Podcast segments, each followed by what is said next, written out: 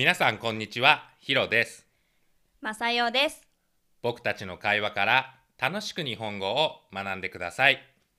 はい、今日のテーマは節分についてです。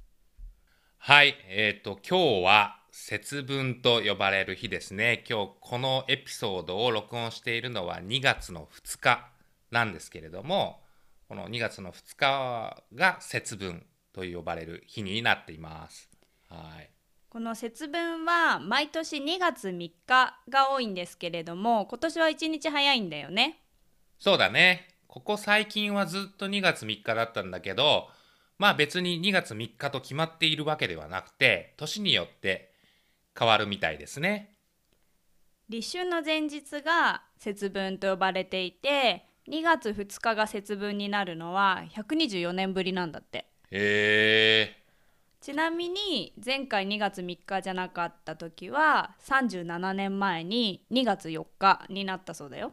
うーん、じゃあだいぶ久しぶりですね。変わるのがね。そうだね。はい。まあ立春ね。まあこの立春っていうのが基準になってるから、うんうん日本にはこういう季節、四季ですね、を分ける日があるんだね。春なら立春、夏なら立夏、秋は立秋、冬は立冬と呼ばれていますね。そうだね。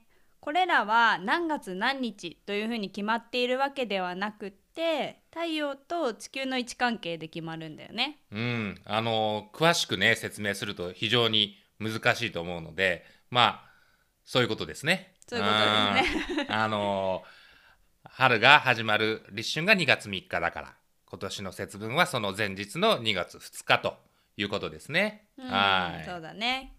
だから節分は季節が変わるっていうことを表してるんだね。そうだね。うん。はい。で、まあ、その節分で何をするかというと、まあ、昔からやっているのは豆まきですね。うんうんうんうんうんうん。豆を鬼は外、福は内と言いながら巻く行事だね。そうだね。あのーこうやって、もう子供の時から僕らやりましたよね。うんうんうんあの、ちょっと説明するのは難しいんですけど、鬼というのは、あの鬼です。あのまあわ悪悪いことと言われているんですけれども、簡単に言うとまあ邪気と呼ばれる evil ですね英語で言うとを追い出して鬼は外ということですね go outside ってことですね。うんうんで福は内っていうのは福っていうのはまああの幸せなことということですよね。happiness を手に入れるということで、えー、happiness は内側へということで inside っていう掛け声をしながら、えー、と豆をまくんですよね。うんね、だから鬼は外っていう時は外に向かって豆をまく。うんで福は内っていうのはそのハッピーがいっぱい入ってきてほしいから家の中に向かって豆をまくよね。うんうんうんそうですね。はいで日本では季節の変わり目にこういうことが必要だっていうふうに言われてきたんだよね。そうだね。節分の日はよくね神社とかでも豆まきイベントをやっていますよね時々有名人が来たりしてね。そうだうね、んで今年はねコロナの影響でちょっと少なかったみたいですけれども毎年いろんなところでやってるみたいだね。あと節分といえば豆まき以外に恵方巻きがあるよね。そうだね。恵方巻きこれまたちょっと説明するのが難しいですけど。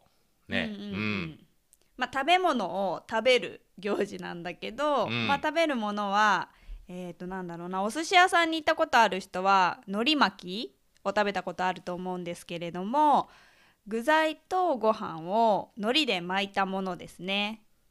で具材の数は7種類がいいっていうふうに言われてるみたい。一応決まってるんだね。うん。うんそれを決まった方向を向いて食べるっていうのが習わしとなっております。うんうんあの年によってこれも方向は違うみたいですけどその方向を向いて食べるといいことがあるといううん開運ができるということですよね。そうだね。はい。今年は南南東を向いて食べるのがいいと言われていて私たちも実際にそっちを向いて食べたね。うん。で、うん大事なのは食べている間に喋らない無言で食べる食べきるっていうのが大事なんだね。はい。ねこういう恵方巻き最近ね恵方巻きパーティーとかよくこの時期になるとねやってますけどほんとこれ僕が子供の頃は全然なかったと思うんだよねわかんない昔からあったのかもしれないけどなんか恵方巻きなんてほんと大人になってからむしろここなんだろうね10年前ぐらいに初めて知ったうん。ですね、僕はね。私もそう。うん、うん。子供の頃やんなかったね。こ豆はねずっと昔から食べてましたけどね。うん。もともとはねでも関西の方の文化みたいですよ。うん。でも関西でも僕は一応関西生まれで両親関西なんですけど恵方巻きを食べるっていうことは子供の頃はなかったですね。豆巻きをするということだけでしたね、うんうんうん。はい、うん、まあある一定の地域でやってたものが、うん。最近コンビニエンスストアとかでこうん。う特集をされて、だんだん全国に広まってきて、まあ、ヒロが言ったようにここ数年、まあ、10年ぐらい前からいろいろな地域にも広まってきて最近はね私たちのところでも身近にはなっているよね。そうだね、ううんん。まあ今年はね僕らも両方恵方巻きも食べて豆巻きもやって豆も食べてまあできてよかったですね。はいそうですね。やっぱりこういう日本の文化をねやっていくっていうのは大事ですよね。そうだね。はい。というわけで今日は節分について話をしました。今回も聞いていただきありがとうございました。Thank you for listening また聞いてね。バイバイイ